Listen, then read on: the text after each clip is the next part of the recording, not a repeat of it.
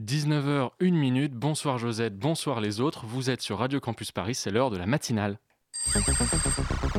La matinale de 19h, le magazine de société de Radio Campus Paris. On y parle de sujets sérieux, de sujets moins sérieux, de ce qui se passe en Ile-de-France et de débats pas forcément consensuels. Tous les jours du lundi au jeudi sur le 93.9. La bourse, si proche mais si loin de toi. Tu sais quand elle monte, tu sais quand elle descend. Des fois, elle fait même des bulles et elles éclatent. On ne manque pas d'ailleurs de te le rappeler à la télé. Il y a cette idée qui flotte dans l'air, il y a cette ondit sur les ondes. La bourse, c'est un truc de bonhomme. Personne va te repêcher si tu te trompes, personne va te plaindre si tu mises des années d'économie dans un plan foireux, mais le revers de la médaille, c'est que si t'es plus malin que les autres, tu ne peux que réussir en bourse. Il suffirait de s'appliquer un peu, de travailler dur, et chacun pourrait incarner en sa personne et pour de vrai de vrai le mythe du self-made man, du Rockefeller qui passe de vendeur de citron à acheteur de yacht. Il suffirait juste d'être moins bête, de s'intéresser un peu, et à toi la richesse. Décroche de ta console, Johnny, la richesse et la gloire t'attendent en bas de Wall Street. Donne à la bourse et la bourse te le rendra. Mais il y a peu, cette idéologie méritocrate a reçu un sacré revers. Le monde a constaté en direct live que la bourse, en fait, c'est peut-être un tout petit peu injuste. Non mais on dit ça, mais c'est pas du tout pour être méchant gratuitement, c'est juste qu'on pourrait se poser des questions. Parce que l'idée de la bourse, c'est que si t'es le plus malin, tu vas gagner le plus d'argent. Alors quand des petits boursicoteurs américains du monde se sont mis d'accord pour racheter tous en même temps des actions GameStop et que leur idée était super innovante et qu'elle a super bien marché et qu'ils avaient potentiellement de quoi se faire des millions, on pourrait se dire que logiquement c'était dans les règles, non? Qu'ils allaient se faire plein plein plein d'argent, non? Bah non, du jour au lendemain, leurs avoirs sont gelés, plus possible de placer le moindre or sur les places boursières, impossible de continuer à mettre leur plan en exécution qui tombe à l'eau. Très vite, tout est rentré dans l'ordre et on parle déjà de l'événement au passé dans les colonnes de la presse. La révolution n'aura pas lieu.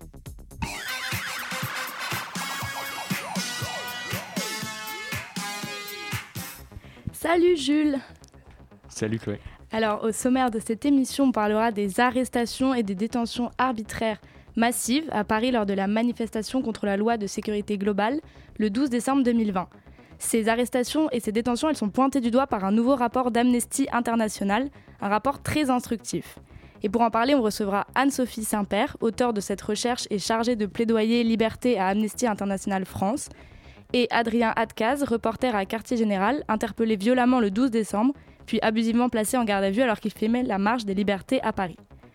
À 19h37, c'est le reportage de Zoé, qui s'est rendue à la manifestation de soutien pour Julie le 7 février dernier. Euh, Le zoom de la rédaction nous emmènera ensuite à la rencontre de feutrières et teinturières qui ont ouvert la porte de leur atelier à Léa, dans la ville de Tende. Et on terminera en beauté avec la chronique PNL de Nicolas à 19h49. Bonne soirée à tous à l'écoute de Radio Campus Paris. La matinale de 19h sur Radio Campus Paris. La France est-elle en train de devenir un pays répressif dans lequel la liberté de la presse est bafouée? Les manifestations de décembre contre les lois de sécurité globale et les arrestations massives à Paris ont scandalisé les observateurs nationaux, mais aussi internationaux. C'est la question qu'on va se poser ce soir avec Anne-Sophie Saint-Père. Des interpellations ciblées et un défilé dans un calme relatif.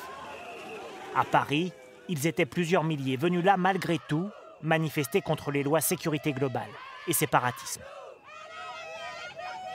C'était aujourd'hui le quatrième samedi consécutif de mobilisation. Souvent dans les cortèges ont été visées l'action du ministre de l'Intérieur et les méthodes d'intervention des forces de l'ordre. Personnellement, j'ai vu plein de vidéos euh, circuler par rapport aux violences policières et ça m'a énormément choqué. Et du coup, je comptais euh, manifester aujourd'hui et faire ma belle pancarte. Et, euh, et je trouve ça important que euh, les jeunes comme nous se mobilisent. À Paris, malgré des tensions en fin de rassemblement, aucun débordement majeur n'a été signalé. 142 manifestants ont toutefois été interpellés. C'était un reportage France 24 qui date du 12 décembre 2020. Alors bonsoir Anne-Sophie Saint-Père, merci d'être avec nous. Alors vous êtes bonsoir, vous êtes l'autrice de ce rapport euh, inquiétant du coup d'Amnesty International. Ce rapport s'appelle Climat d'insécurité totale, arrestation arbitraire de manifestants pacifiques le 12 décembre 2020 à Paris. Alors tout est dit dans le titre, je crois. Je vais faire, rappelons rapidement les, faits. Donc c'était le 12 décembre dernier, plusieurs milliers de personnes ont manifesté en France contre la proposition de loi sécurité globale et contre le projet de loi confortant les principes républicains. C'était une manifestation autorisée par la préfecture. Il y avait entre 5 000 et 10 000 personnes. Et selon votre rapport, c'était une manifestation pacifique, sans dégâts ni violence. Mais alors pourtant, Anne-Sophie Saint-Père, les interpellations, les gardes à vue, les charges de policiers, elles ont été très nombreuses euh, lors de cette manifestation. Oui, tout à fait. C'est ce qui a attiré notre attention. Euh, à Paris, il y avait effectivement entre 5 et, 10 000 manifestants. Et euh, tout, au long, euh, tout au long du déroulé de la journée, il y a eu des communications, notamment du ministre de l'Intérieur, sur le fait qu'il y avait des dizaines et des dizaines de personnes interpellées. On est arrivé à l'annonce de 142 interpellations, 124 placements en garde à vue. Et ensuite, quand on s'est penché sur, sur ces gardes à vue, il ressort que pratiquement 80% des personnes placées en garde à vue n'ont ensuite pas été poursuivies. C'est ce que le, ministre de l'Intérieur, Gérald Darmanin, qui partageait les infos sur Facebook en même temps, c'est un point que vous soulevez dans ce rapport, un point que vous estimez n'être pas normal. Oui, en fait, on s'inquiète du fait qu'au plus haut niveau de la hiérarchie policière, puisque euh, M. Darmanin est ministre de l'Intérieur, euh, il y a des commentaires sur des interpellations qui sont encore en cours, alors que euh, les enquêtes restent à mener. Et du coup, on appelle le ministre de l'Intérieur à, respecter un, principe d'impartialité. En fait, ce que révèle notre enquête, ce n'est pas quelque chose qui est nouveau. On avait déjà sorti un rapport en septembre dernier pour dénoncer le fait qu'en France, des milliers de manifestants sur une longue période avaient été arrêtés alors qu'ils n'avaient commis aucune violence. Et là, donc, on a voulu se pencher sur ce qui s'était passé pendant la manifestation du 12 décembre. Et euh, compte tenu du euh, très fort euh, taux de personnes qui ont été relâchées sans aucune poursuite et du type de loi qui ont été utilisées pour interpeller ces personnes, il ressort qu'on est encore dans le cadre d'interpellation et ensuite de garde à vue abusive, donc arbitraire sans, éléments permettant raisonnablement de penser que les gens veulent commettre des infractions. Et donc pour nous, c'est très grave parce que c'est une violation du droit à la liberté et à la sûreté, quand on est détenu sans raison, aussi une violation du droit de manifester, puisque ces personnes descendraient dans la rue pour euh, exprimer leur opposition euh, à deux lois, euh, sécurité globale et séparatisme. C'est ce que vous, vous, tirez des conclusions dans votre rapport, c'est ça, de, en fait, c'est les, c'était des détentions et des arrestations arbitraires et qui reposeraient en fait sur la base de lois françaises qui ne seraient pas conformes aux exigences du droit international.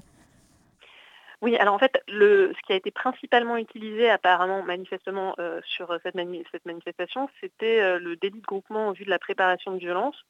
Euh, le problème qu'on va avoir avec cette loi, c'est qu'aujourd'hui, elle est définie de manière assez vague et interprétée très largement par les forces de l'ordre, euh, puisqu'en théorie, il faudrait quand même des éléments, un certain nombre d'éléments euh, de preuves, d'éléments probants pour, pour prouver que la personne qu'on peut soupçonner raisonnablement, qu'une personne arrêtée s'apprêtait à, commettre des violences de manière collective dans un groupe. Or là, ce qu'on constate, et qu'on avait déjà constaté avant, c'est que des personnes sont, sont arrêtées alors qu'il y a très peu, voire pas d'éléments de preuve. Euh, il y a des personnes qui avaient été arrêtées, ça on l'avait déjà euh, constaté aussi avant, euh, simplement parce qu'elles avaient des lunettes de piscine dans leur sac ou de quoi se protéger des gaz lacrymogènes. Et là, le 12 décembre, on a même pas mal de cas où les personnes ne se voient reprocher la possession d'aucun objet. D'ailleurs, ils avaient été fouillés avant d'arriver à la manifestation, donc s'il y avait des choses qui posaient problème, elles auraient été trouvées avant. Et donc en fait, on ne sait pas pour quelles raisons elles ont été considérées comme potentiellement violentes. On a aussi regardé des vidéos des moments d'interpellation. Ce n'était pas forcément des moments où il y avait euh, vraiment de désordre. C'était une manifestation qui a été relativement calme. Il y a eu quelques dégradations mais mineures et les charges euh, intervenaient dans des cortèges où il ne se passait pas grand-chose. Oui, c'était des charges en plus sans sommation. Euh, enfin, sans sommation qui, qui, précédait la charge, en fait, la charge de CRS. Et ça, normalement, ils sont censés prévenir quand il y a une charge qui se fait. Alors c'est difficile à comprendre parce qu'en fait, euh, est-ce que c'était des charges pour disperser le cortège, auquel cas oui, il fallait des sommations. Est-ce que c'était des charges pour interpeller? Mais dans ces cas-là, pourquoi ils voulaient interpeller des personnes à ce moment-là, euh, sachant qu'il ne se passait rien? Euh, Donc oui, ce maintien de l'ordre cette journée-là a été assez compliqué à interpréter. On n'a pas traité ce sujet dans le rapport, mais c'est vrai qu'on a aussi vu des images de violences qui pourraient être considérées comme illégales, notamment le fait que des manifestants se sont fait frapper, matraquer alors qu'ils étaient à terre donc il représentait pas de danger. Il y a aussi dans votre rapport, ce qui est assez euh, surprenant même, c'est euh, l'histoire du coup d'avoir le visage dissimulé, alors qu'on est quand même en période de Covid où en fait on porte un masque, donc on a tous le visage dissimulé en fait. Oui, tout à fait. Alors euh, c'est une loi qu'on dénonçait déjà avant parce qu'en fait elle est trop large. Euh, on doit pouvoir, on doit avoir le droit par principe de, se masquer le visage si on veut en manifestation, euh, que ce soit pour porter le masque d'un leader politique dont on veut dénoncer l'action, ou parce qu'on n'a pas envie d'être reconnu, parce qu'on veut se protéger des gaz lacrymogènes. Mais dans le contexte Covid, c'est encore plus, enfin c'est absolument absurde parce que c'est contraire à l'obligation de, porter un masque, un masque sanitaire. Et on a quelques témoins qui nous ont dit que ça fait partie des choses qui leur étaient reprochées euh, quand ils ont été arrêtés. Alors sachant que la plupart de ceux qui ont entendu ça, ils portaient un masque et un bonnet. Mais bon, on était en décembre, beaucoup de gens portent des bonnets. Oui, bah oui. Vous pointez aussi d'autres éléments inquiétants, c'est l'utilisation du serflex et du menottage chez les forces de l'ordre de manière un peu quasi automatique. Oui, alors on n'a pas assez, euh, c'est pas forcément un élément qu'on a creusé, donc on ne peut pas en parler de manière exhaustive, mais euh, dans, les, témoignages un peu plus développés qu'on a, qu'on a eus, on a quand même noté que souvent euh, les personnes étaient menottées et que ça avait l'air d'être un peu la procédure automatique, alors que entraver une personne, c'est un usage de la force, et donc ce n'est justifié que si la personne essaye de fuir ou si elle représente une menace pour elle-même ou pour les autres. Et ça, c'est quelque chose qui, qui est dit en droit international, mais aussi dans le droit français. Donc on voulait soulever ce point euh, pour euh, quand même que soit rappelé, euh, soit rappelé le droit. Et s'il y a cette pratique un peu automatique de menottage, il faut que ce soit repensé. À l'issue de, ce rapport, à la fin, donc, vous énoncez des recommandations. C'est des recommandations au ministère de l'Intérieur et au Parlement. Et je me demande à quel point ces recommandations, vous pensez qu'elles peuvent avoir un réel impact, elles peuvent peser, enfin à quel point, ouais, c'est ça, ça peut peser. Au niveau du Parlement, euh, il y a déjà des députés qui ont commencé à se saisir de cette question. Euh, il y a des amendements qui ont été déposés euh, lors de différentes discussions, notamment pendant la proposition de loi sur la sécurité globale, pour intégrer les changements législatifs qu'on préconise pour abroger les lois contraires au droit international ou préciser les lois trop vagues. Il y a eu aussi un rapport d'enquête sur le maintien de l'ordre suite à une commission d'enquête qui avait été demandée par le Parti socialiste, dont une partie des recommandations aussi va dans le sens de ce qu'on préconise. Donc il y a des députés qui commencent à se mobiliser et euh, à essayer de faire des propositions euh, pour, euh, pour protéger le droit de manifester en France. c'est encore pas suffisant, mais on espère qu'ils vont rester mobilisés et se mobiliser de plus en plus largement pour changer les lois françaises. Ensuite, vis-à-vis du gouvernement, on va continuer, continuer à leur envoyer nos enquêtes et nos recommandations et on espère qu'ils pourront les examiner et changer les pratiques. Parce que, par exemple, là, on a vu hier le parquet euh, demander un procès pour euh, Alexandre Benalla, qui était accusé donc, de violence volontaire lors des manifestations du 1er mai 2018.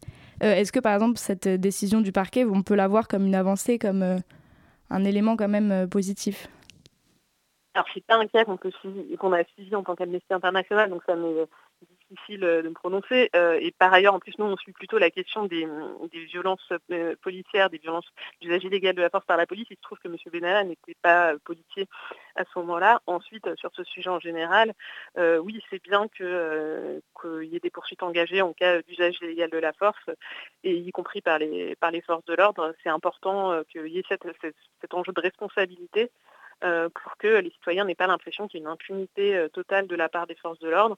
Euh, c'est aussi quelque chose qui peut contribuer à rétablir les, liens entre police et population, le fait de, de, remettre en place une responsabilité des forces de l'ordre. encore une fois, tous les membres des forces de l'ordre ne se rendent pas coupables de violences illégales, mais il faut que ceux qui le fassent soient sanctionnés. Euh, ensuite, au-delà des responsabilités personnelles, euh, dans le maintien de l'ordre et notamment dans le maintien de l'ordre dans les manifestations, il y a une question de stratégie. Euh, quand on parle des interpellations le 12 décembre, c'est quelque chose qui, on, on, pense que ça vient de la hiérarchie, ce type de stratégie de maintien de l'ordre, d'interpeller beaucoup de personnes. donc ça, c'est quelque chose où on va plutôt s'adresser au ministère de l'Intérieur ou à la préfecture plutôt qu'aux policiers sur le terrain qui ne fait qu'obéir aux ordres parce que euh, donc cette enquête, elle était euh, sous embargo jusqu'au 8 février. Euh, le 8 février, c'était la date aussi où doit se tenir, enfin où s'est tenue du coup une table ronde au ministère de l'Intérieur entre pour parler des liens entre la police et les citoyens. si j'ai bien compris, en fait, aucun collectif de citoyens ni de représentants de la société civile était présent lors de cette, enfin n'était convié surtout en fait. c'est une table ronde que vous attendiez ou euh, alors non, parce qu'en fait on n'a pas non plus été invité. Euh, enfin, c'est quelque chose qui a l'air très interne au, ministère de l'Intérieur. Euh, effectivement, il n'y a pas d'organisation de la société civile qui a été invitée, pas d'organisation représentant des victimes, pas d'organisation qui travaille justement sur les rapports avec la police ou les droits humains et la police. Donc on sent assez extérieur à, ce qui est en train de se passer. En revanche, c'est vrai que la question du lien de confiance entre la police et la population, euh, ça peut être un enjeu important en termes de respect des droits, euh, puisque euh, ce lien de confiance, c'est aussi quelque chose qui permet de diminuer le recours à la force, de diminuer des situations où il y a des risques de violation des droits humains. Donc ce serait essentiel de l'améliorer.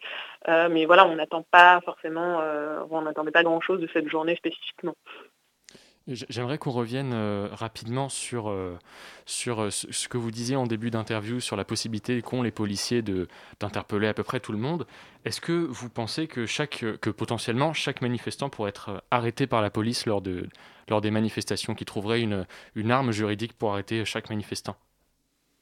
En fait, c'est très difficile à dire, mais euh, effectivement, dans les, dans les entretiens qu'on a eus, il y a beaucoup de personnes euh, qui ne comprennent pas du tout pourquoi elles ont été arrêtées et qui ont surtout la sensation d'avoir été au mauvais endroit, au mauvais moment.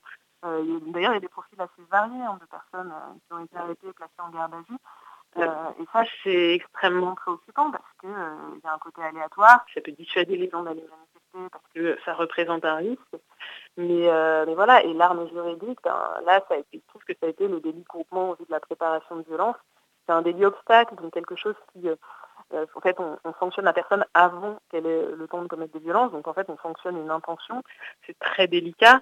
Et aujourd'hui, il est, interprété de manière très large. Et comme je le disais, il n'y a pas, voilà, il n'y a il a pas vraiment d'éléments probants qui sont apportés au dossier avant que les personnes soient emmenées au commissariat on a l'impression quand même qu'il y a eu un durcissement ces dernières années euh, des, des, méthodes policières. Vous pensez que les, gilets jaunes, là, ces dernières années, la police qui s'est sentie, enfin, je sais pas, le gouvernement s'est senti dépassé et du coup, ils ont eu envie de resserrer un petit peu les liens, enfin, resserrer la vis Alors, c'est sûr que le moment des gilets jaunes, ça a représenté euh, un moment très dur en termes de maintien de l'ordre, euh, ne serait-ce que par le nombre et la gravité des blessures. Euh, nous, on avait quand même noté qu'en termes de violence policière, il y a eu une augmentation euh, dès 2016 et on avait documenté des cas d'usage illégal de la force euh, pendant les manifestations contre la loi travail. dès, les moments des manifestations contre la loi travail, il y a eu des personnes éborgnées. ensuite, effectivement, sur ce qu'ils appellent la judiciarisation du maintien de l'ordre, donc le fait d'interpeller et d'arrêter les manifestants, c'est un phénomène qui est assez récent assez problématique et même c'est problématique pour les policiers sur le terrain parce qu'en fait euh, la gestion des foules, donc le maintien de l'ordre classique de gestion des foules, c'est très différent de l'interpellation et demander aux policiers de faire les deux à la fois, donc deux missions contradictoires, ça met dans une position très compliquée et c'est aussi un peu ce qui explique le fait que euh, ces interpellations soient aussi euh, mal faites entre guillemets puisqu'en fait on arrête des personnes ouais. un peu au hasard et sans preuve. Merci à Anne-Sophie Saint-Père. On va continuer à parler de tout ça euh, avec Adrien juste après, mais d'abord une petite pause musicale.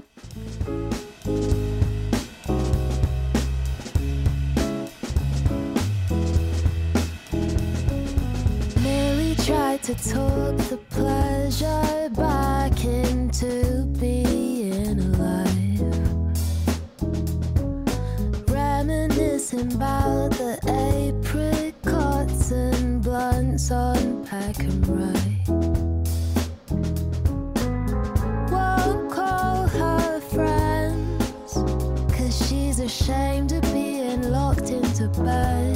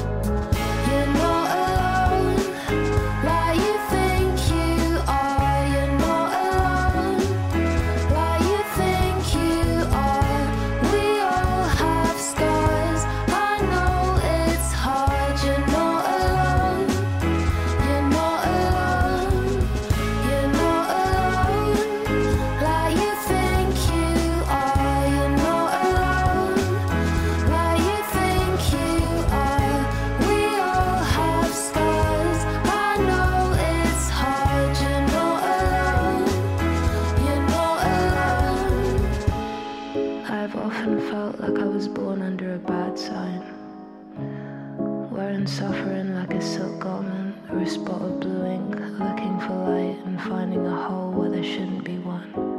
I cannot communicate the depth of the feeling. Truth is, I'm still learning to be open about this. But know that I know and you're not alone. You know that I know and you're not Alors on était avec Anne-Sophie Saint-Père, pardon, Anne-Sophie Saint-Père, euh, que nous avons coupé très euh, abruptement parce que c'est, on l'entendait plus trop. Et euh, donc je rappelle juste le nom du rapport d'Amnesty International, climat d'insécurité totale, que on peut, qui est consultable sur internet. Donc La matinale de 19h sur Radio Campus Paris. Le rapport d'Amnesty International mettait en avant donc, les impacts psychologiques sur tous les manifestants, en plus des dommages physiques évidents qu'on voit tous dans les vidéos de manifestation. Des troubles psychologiques peuvent subsister.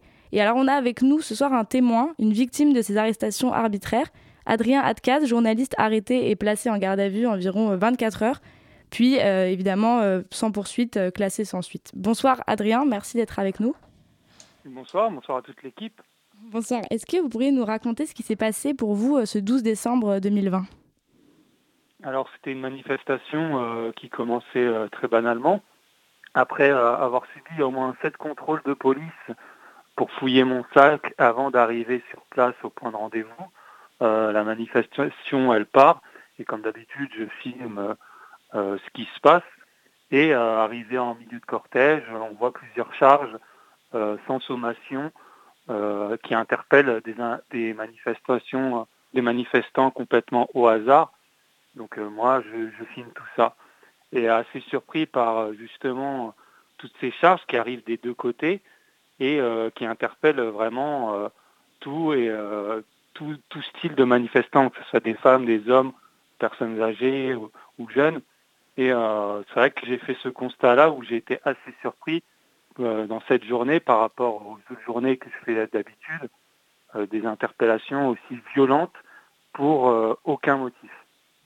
Alors vous, vous êtes euh, journaliste à Quartier Général et donc vous aviez l'accréditation presse lors de cette manifestation, vous leur avez montré et pourtant... euh, Alors euh, moi en fait je suis reporter sur le terrain depuis deux ans et ça va faire plus d'un an que je suis pour QG, un média fondé par Aude Lancelin qui est indépendant et totalement isolé de tous les autres médias.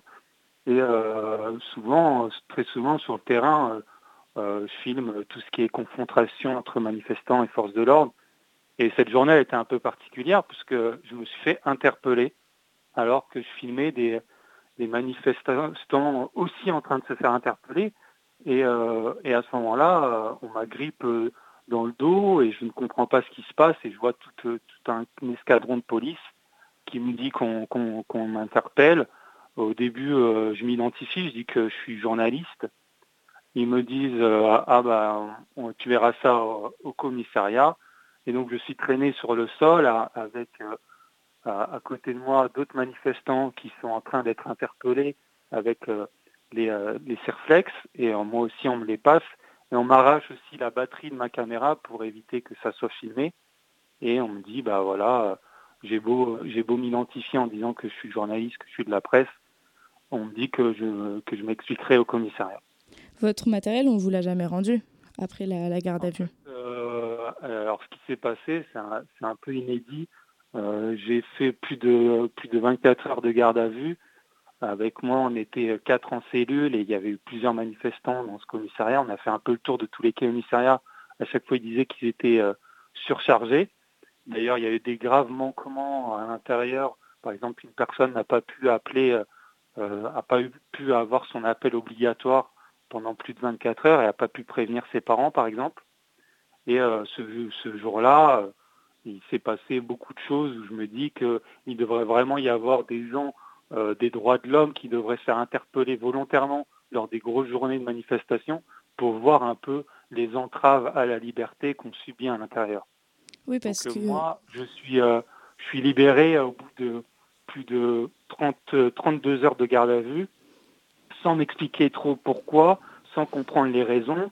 Et on me dit par contre que je ne peux pas récupérer euh, mon matériel de presse, c'est-à-dire ma caméra, mon téléphone portable, les batteries, et surtout le, plus important, les cartes SD, celles où il y a les images que j'ai filmées ce jour-là, où il y a plusieurs interpellations et plusieurs euh, fautes graves euh, envers les forces de l'ordre. Oui, parce... Je suis un peu, ouais, je suis un peu abasourdi ce jour-là. Parce que dans le rapport donc d'Amnesty International, c'est bien ça qu'ils mettent en avant, c'est les impacts psychologiques. Et vous, enfin, comme vous dites, je pense que cette personne qui n'a pas pu appeler sa famille, les gens qui savent pas en réalité pourquoi ils sont gardés aussi longtemps en garde à vue, les faire reprocher, euh, bah, on vous les dit pas réellement. Vous, c'est. Exactement. Moi, je crois que je suis pas à plaindre parce que j'ai eu la chance d'être libéré au bout de 32 heures. Mais je pense aussi aux autres manifestants, par exemple, qui n'ont pas pu avoir leur appel, n'ont pas pu comprendre pourquoi. C'est une grosse atteinte psychologique, surtout pour eux. Euh, surtout, ça, euh, ça permet aussi de les démotiver à pas venir aux prochaines manifestations. Souvent, je les retrouve pas parce qu'au bout de passer plus de 40, plus de 24 ans en cellule avec ces personnes-là, je reconnais leur visage. Et euh, dans la rue, je les retrouve pas. Et puis même, c'est ce qu'on a vu. Moi, je pense aussi aux trois femmes qui ont été interpellées ce jour-là, qui étaient aussi des mères de famille, qui ont fait plus de 48 heures, qui ont été déférées. Et je me dis que ça a avoir un gros impact psychologique et euh, pareil, ces femmes-là, on les retrouve plus en manifestant, en manifestation. Et, euh, tout ça, en fait, est représentatif, cette répression est représentative de, ce que subissent, par exemple, les étudiants ou, euh, ou, la crise dans les, dans les hôpitaux. En fait, cette répression, elle augmente en même temps qu'elle augmente en manifestation. Et vous pensez que les journalistes, et en tout cas certains journalistes, notamment du coup vous, votre journal, pourraient être ciblés volontairement par les policiers je pense par exemple aussi à Tahabouaf, le journaliste euh, qui du coup lui, euh, pareil, un, un, petit peu engagé dans ces questions, qui, qui est du coup en ce moment en procès euh, justement contre un policier. Euh, ouais, exactement. Franchement, on n'a pas peur de le dire qu'on pense qu'on est visé volontairement, puisque j'ai pas fini totalement une histoire, mais il y a une suite à cette histoire. Après mon interpellation, plus d'un mois après, je suis appelé par le commissariat pour venir récupérer mon matériel de presse. Et euh, je me retrouve dans le bureau en face d'un OPJ euh, qui me fait la liste du matériel que j'ai récupéré. Il me donne ma caméra. Et tout de suite, j'ai le réflexe, en fouillant ma caméra, de regarder les cartes SD. Et euh, surprise, les cartes SD sont complètement dégradées. C'est-à-dire qu'elles ne se lisent même plus dans la caméra. Et là, bah, je tombe des. Je me dis, ma mince, moi, tout ce que j'avais en tête pendant un mois, c'était de récupérer ces images pour pouvoir euh, innocenter certains manifestants que j'avais filmés en plus ce jour-là et pouvoir aussi dévoiler. Enfin, pour moi, l'accomplissement, le seul but aussi que j'ai à, travers ça, ma plus grande victoire, c'est dévoiler à travers ces reportages ce qui se passe, la réalité qu'on peut observer par rapport à d'autres médias mainstream. Donc quand, quand, je vois ça, quand je vois que les, cartes SD sont lisibles, euh, je comprends pas. Je demande euh, à l'OPJ qui est en face de moi, il me dit ah bah c'est sûrement lors de votre interpellation, euh, les cartes SD ont dû se, dégrader toutes seules. Je, lui dis non, c'est pas possible, elles sont cachées à l'intérieur d'un cache, protégées. Donc euh, à ce moment-là, je, je, me dis c'est tout simplement une, une autre vague de répression. On pousse encore plus loin le fait que non seulement on arrête des gens au hasard, mais en plus de ça, on est là jusqu'à dégrader le matériel d'une personne qui est accréditée presse. C'est une bataille à l'image à laquelle se livre euh, la police, vous croyez? Bien sûr, bien sûr. On peut même le voir face aux réactions des syndicats qui, à peine la manifestation n'est même pas finie, des syndicats s'encouragent entre eux, félicitent euh, les interpellations alors qu'ils ne sont même pas au courant de quels motifs sont ces interpellations. Parfois, on voit même des échanges sur Twitter entre des journalistes et les syndicats de police. On voit très bien que ça cherche entre Tahaboua et certains syndicats qui pas. J'ai même vu des comptes en soutien des forces de l'ordre où ils affichaient les visages de certains journalistes. On a pu voir certains articles qui parlaient, euh, quand il y avait un journaliste qui s'était infiltré chez les policiers, qui racontait que sur certains vestiaires des forces de l'ordre, il y avait des, photos de journalistes avec parfois des croix barrées.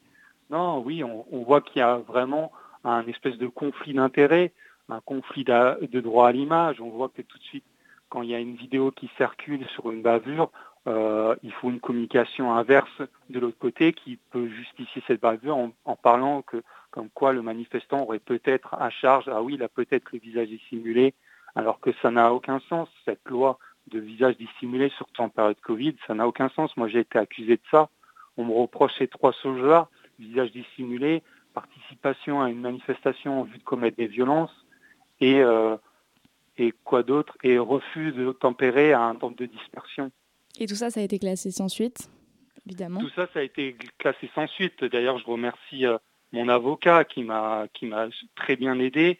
Et puis euh, aussi, euh, moi, ce qui m'a très rassuré, c'est quand j'ai eu le droit à mon coup de fil, que j'ai appelé Aude Lancelin, la directrice de mon média, qui m'a dit il y a beaucoup de soutien sur les réseaux. Quand j'ai appris qu'il y avait Amnesty, Reporters sans frontières, qui ont, qui ont fait des communiqués pour comprendre mon arrestation, ça franchement, ça ça m'a remotivé, même quand j'ai été replacé en cellule juste après cet appel.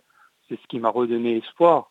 Bon, l'espoir s'est écroulé quand un mois après, on me rappelle et qu'on me redonne ces images, mais ma caméra avec ces images sont complètement bousillées.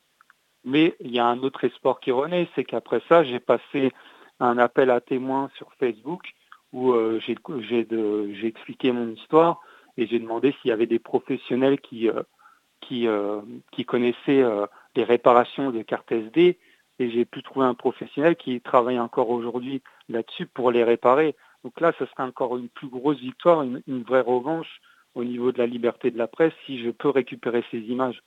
Bah, merci beaucoup Adrien Adkas d'avoir été avec nous. Donc je le rappelle, vous êtes journaliste à Quartier Général et vous avez témoigné pour cette, euh, ce rapport Amnesty, climat d'insécurité euh, totale. Et merci encore. Bonne soirée, au revoir.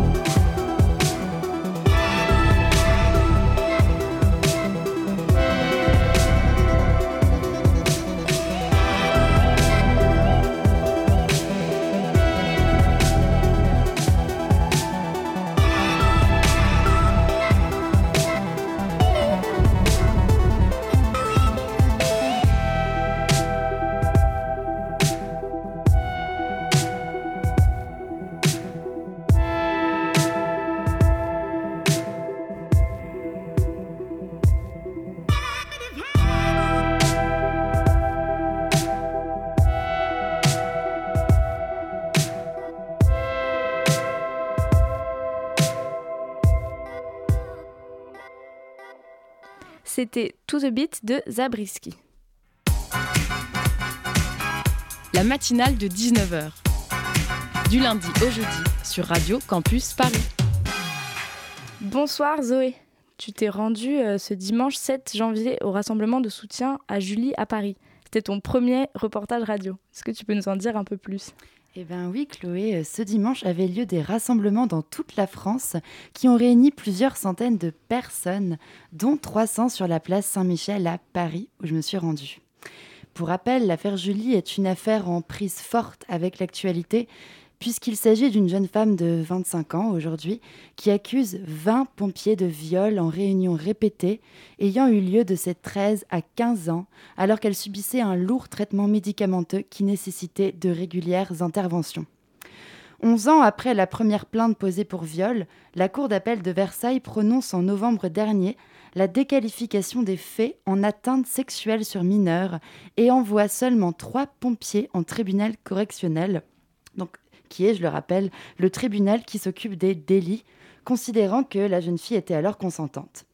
Deux nouvelles avocates, Lorraine Questio et Marjolaine Vignola, se sont emparées de l'affaire et sont déterminées à réparer ce que l'ancienne ministre Laurence Rossignol a appelé un déni de justice ce matin sur France Info, en avançant l'argument qu'en dessous de 15 ans, et quelles que soient les circonstances, un enfant ne peut consentir à un rapport sexuel avec un adulte. La Cour de cassation de Paris a été convoquée aujourd'hui, mercredi 10 février, pour examiner la demande de requalification en viol et l'issue sera délivrée le 15 mars. Ils étaient 20 pompiers qui intervenaient auprès d'elle.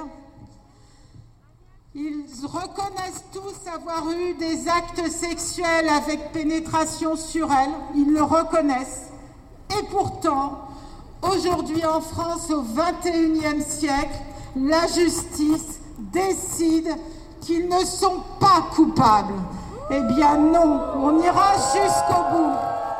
Euh, bah alors nous sommes euh, Marjolaine Vignola et Lorraine Questio. Nous sommes toutes les deux euh, avocates de Julie.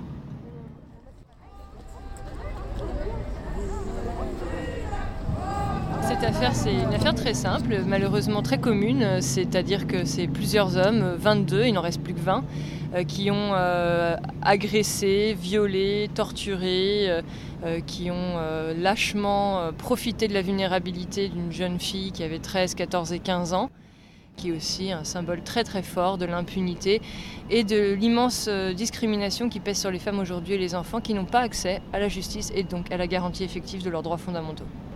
C'est à quel moment la justice ne marche pas à ce moment-là? Si on ne peut pas se reposer sur la justice, alors sur qui on peut se reposer? Bah, Les féministes. Oui. Je pense qu'il y a énormément de culture du viol. Et je pense que c'est à cause de ces cultures de viol qu'il n'y a, pas eu de justice pour Julie. Et je suis là notamment pour casser cette culture de viol. c'est toujours la même chose, quoi. On connaît, euh, enfin tout le monde peut dire qu'il connaît autour de, lui et elle euh, des victimes de violences, et notamment de viol. Mais par contre, étonnamment, personne ne connaît de violeur autour de soi. Et, euh, c'est le temps de montrer que, ben, en fait, ils sont tous autour de nous, quoi, et qu'il faut le dire, quoi.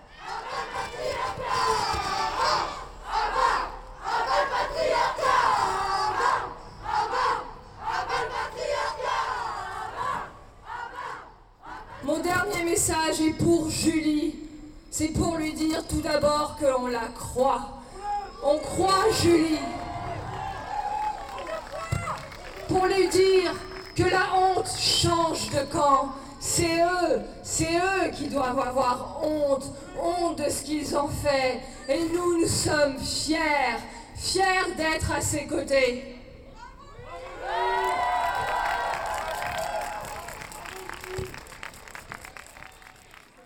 Alors oui, euh, petite précision, j'ai dit avant que l'issue de la Cour de cassation serait le 15 mars. C'est faux, ce sera le 17 mars. Merci Zoé pour ce reportage. C'est maintenant l'heure du Zoom. Le Zoom, dans la matinale de 19h. Un lundi après-midi de décembre, la boutique de la fée Kapline à Tende a ouvert ses portes à euh, Léa euh, Arson, qui nous a réalisé un reportage en collaboration avec Radio Tout Terrain. Alors, Émilie, Sheila et Judith, feutrières et teinturières, euh, attendent, donc euh, ont montré leur atelier. Dans cet espace où résonnent les bruits de la laine qu'on foule, euh, elles discutent de ces vieux métiers qu'elles actualisent de leurs mains habiles et déterminées. Glissons-nous à présent dans l'arrière-boutique toute moelleuse d'un atelier de transformation de laine. Et oui, en effet, Léa s'est rendue à l'atelier de la Fée Capeline à Tende, où trois artisanes, Émilie, Judith et Sheila, de leurs mains habiles, redonnent corps et matière aux pratiques traditionnelles de la teinture et du feutrage. On fait partie des pionnières, on, fait partie de, cette, euh, de ce flot de, de personnes, euh, en tous les cas dans le textile, qui, qui tiennent en fait à préserver ces anciens métiers.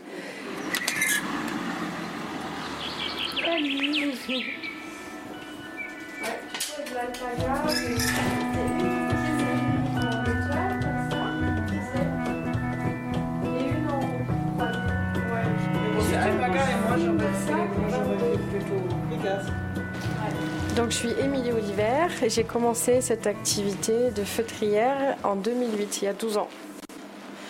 c'est un vieux vieux métier. Dans l'Antiquité, c'était un métier d'homme apparemment, on a des traces, euh, parce que c'est assez physique et c'est dur, ça se travaille dans la vapeur, euh, parce que ça se travaille à chaud et tout ça. Mais c'est vrai qu'aujourd'hui, il reste beaucoup plus de femmes. Moi, je suis teinturière et pareil, comme elle disait Émilie, avant c'était un métier d'homme principalement, donc il y avait des teinturiers. Et de nos jours, c'est plus un métier de, de femme teinturière. Donc euh, pareil pour les mêmes raisons, parce que c'est un métier euh, physique. Euh, voilà, on est constamment dans la chaleur, on a nos mains aussi qui, qui s'usent.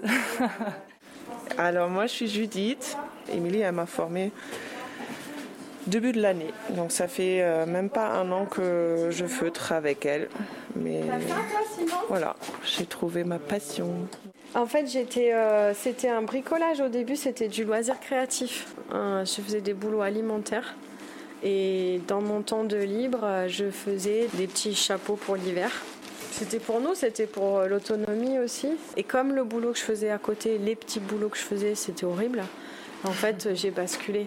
Si j'avais eu, euh, tu vois, une place confortable, euh, salariée, tranquille, en fait, j'aurais peut-être jamais fait le pas de, développer cette pratique-là. Pour moi, c'était c'était une nécessité d'avoir du sens dans ma vie professionnelle. Et on n'est pas les seuls à être comme ça. Je veux dire, c'est pour la plupart euh, des travailleurs moyens, c'est comme ça. On travaille. on a besoin de sens aussi dans de nos vies, euh, de s'émanciper, tout ça, c'est c'est évident.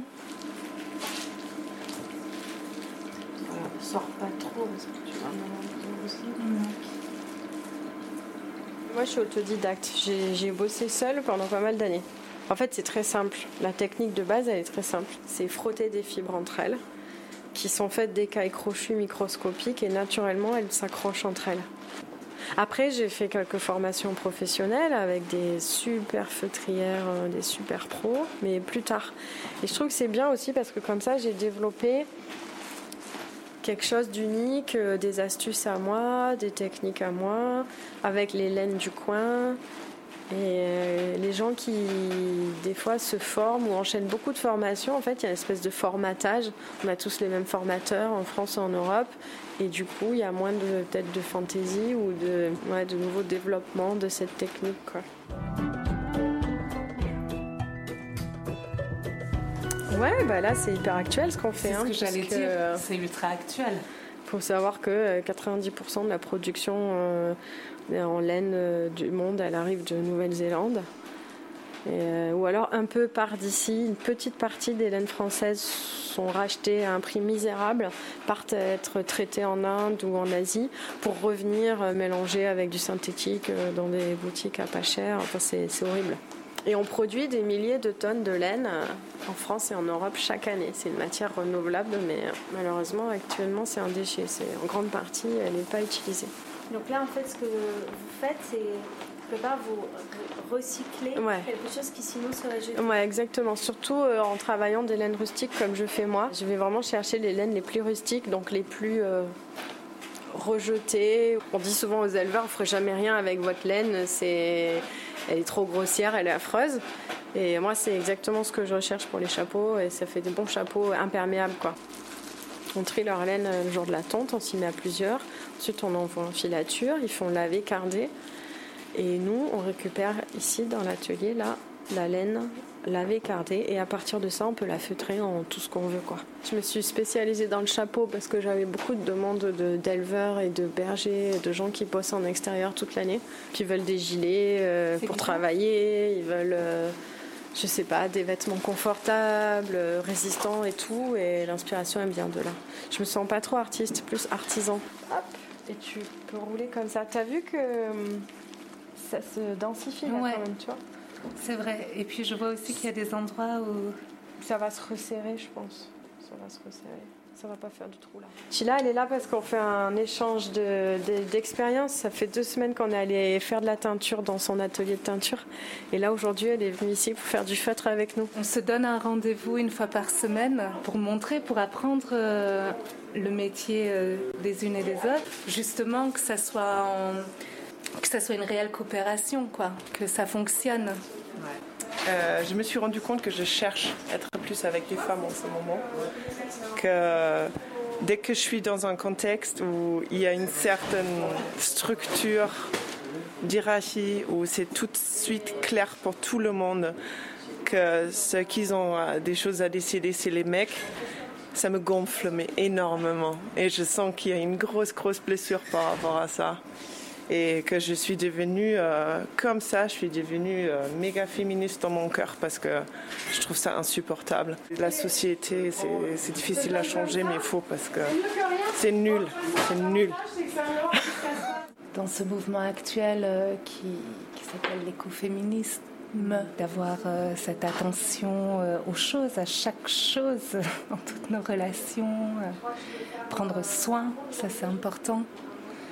Prendre soin euh, d'une fibre, euh, d'une couleur qui se prépare, euh, de nos enfants, de notre amoureux, amoureuse.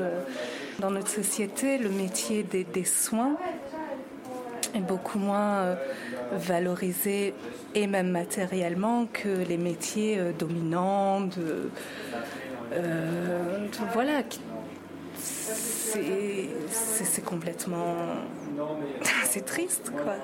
Mais je pense que que de plus en plus de conscience s'éveille et euh, et qu'on a besoin de de soutenir ça dans dans nos vies. Et voilà. et voilà. Non, t'as t'as craché toute la sagesse. Une petite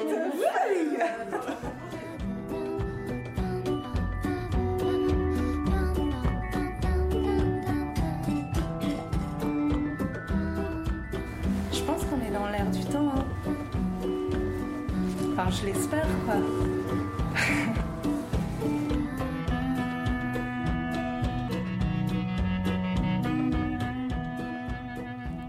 C'était Fouler la laine, les pionnières, un reportage de Léa Arson Merci à Léa pour ce reportage en collaboration avec et Radio. coloré.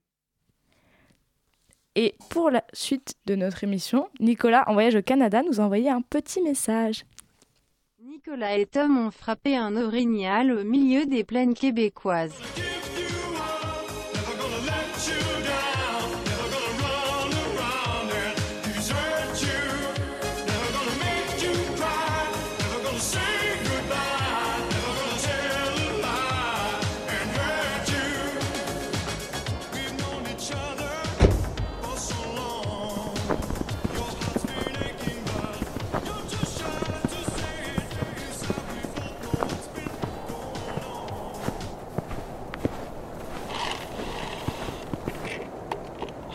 Eh ben, qu'est-ce que tu fais, Tom? Non, mais tu sais bien, le char il est pété, Chris. Je suis en train de le réparer, le char, là. Mais c'est juste le problème de chambre de classe arrière à porte. Ah bah justement, moi je viens de finir Madame Bovary de Gustave Flaubert. Il faut absolument que je t'en parle. Non, mais ça peut pas attendre, tu vois bien, je occupé. Alors, ça raconte l'histoire de Emma. Oh, putain. Tu sais, c'est une jeune fille qui a été élevée dans un couvent. Dans cet ennui mortel fort au couvent catholique, elle rêve de trouver le prince charmant, mais se retrouve mariée avec un certain Charles Bovary, médecin de sa profession. Et du coup, elle se met à l'aimer et sort avec. Oh, sauf que notre cher Charles, euh, c'est un vrai nulos. hein. C'est pas du tout, du tout un prince charmant. Du coup, elle se met à fantasmer sur d'autres mecs. Non, mais putain, tu peux pas fermer ta gueule. Donc du coup, elle rencontre un, un vieux mec qui se retrouve être aristocrate et qui est terriblement moche. Mais bon, bah ça lui va et elle va tromper son mari avec. Sauf que évidemment, hein, ça lui va qu'un temps. Et du coup, très vite, elle s'ennuie. Mais ferme ta gueule Putain Et du coup, elle déménage avec son mari, mais ça ne marche toujours pas. Son mari, notre cher Charles, tu sais, au fond, il me ressemble, hein. Oui, non, mais ça, c'est à cause que t'es mon père charmant. Pauvre con. Ouais, ouais, bon, euh, d'accord. Mais du coup, son mari, il gagne en prestige social, il devient de plus en plus riche, car il a de plus en plus de clients. Sauf que notre chère Emma, bah, elle l'aime vraiment pas. Du coup, elle est malheureuse et va chercher son grand amour ailleurs. Mais ça marche pas non plus. Du coup, elle a la brillante idée de... De fermer sa gueule. Putain Non, d'avoir des enfants. Du coup, elle fait un enfant à Charles. Elle veut un garçon beau et fort, aristocrate, tu vois. Genre un peu un mélange subtil entre Charles Beck BD et Louis de Bourbon. Malheureusement pour ses plans machiavéliques, elle a une fille. Du coup, elle perd goût à la vie. Un peu comme quoi que je vais chez ma mère, dans le fond. Ah, tu sais, c'est pas si pire que quand je rends visite à la mienne, hein. Mais du coup, elle a une autre idée brillante. Dépenser l'argent du couple pour des conneries. Grâce à cela, elle finit par rencontrer deux amants. Alors, bon, au début, elle les repousse. Puis elle finit par les accepter. Euh, du coup, elle a gaspillé tout l'argent de son mari pour ensuite aller coucher avec deux connards. Un peu comme toi, non? Tout à fait Du coup, elle a dépensé tellement d'argent qu'elle s'est endettée envers un de ses amis. Cet ami avec qui, pour une fois, elle l'a pas couché, mais qui est du coup très très jaloux. Et donc, il lui demande de rembourser ses dettes. Et alors là, elle ne trouve pas d'autre solution que de se suicider, alors que bon, tant qu'on vient un coucher avec, ça aurait été dix fois plus simple. Et là, Charles, fou d'amour, sombre dans une douce dépression. Et il se laisse alors mourir. Alors, tu me le recommandes, ce livre? Mais tu me connais depuis le temps. Of course que je te le recommande pas. C'est un livre plat, mal écrit, qui raconte une histoire chiante d'une femme qui a trop de libido. Mais, Chris de cave, ça fait des heures que je t'écoute parler de ce putain de livre à la con. Puis toi, tu me le recommandes même pas à la fin, hein. Euh, Puis tout ça, pendant que moi, là, moi, moi, je répare ton petite poubelle de merde, hein Non, non, non.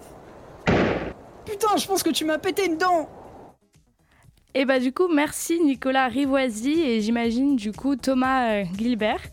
Merci à tous, c'est tout pour aujourd'hui. Merci à Anne-Sophie Saint-Père et Adrien Atcaz. Merci à tous les bénévoles, Zoé, Nicolas et à Léa Arson pour Radio Tout Terrain. Merci Jules de m'avoir soutenu euh, toute la soirée. Merci à Anaïs pour la coordination. Merci à Colin pour la réalisation. Et tout de suite à 20h, Extérieur Nuit. De quoi on parle ce soir, Elisabeth? Eh ben, on parle de beaucoup de séries historiques, dont la nouvelle création originale Paris Police 1900, et on parlera aussi du film Malcolm and Marie. Merci Elisabeth, bonne soirée à tous sur Radio Campus Paris.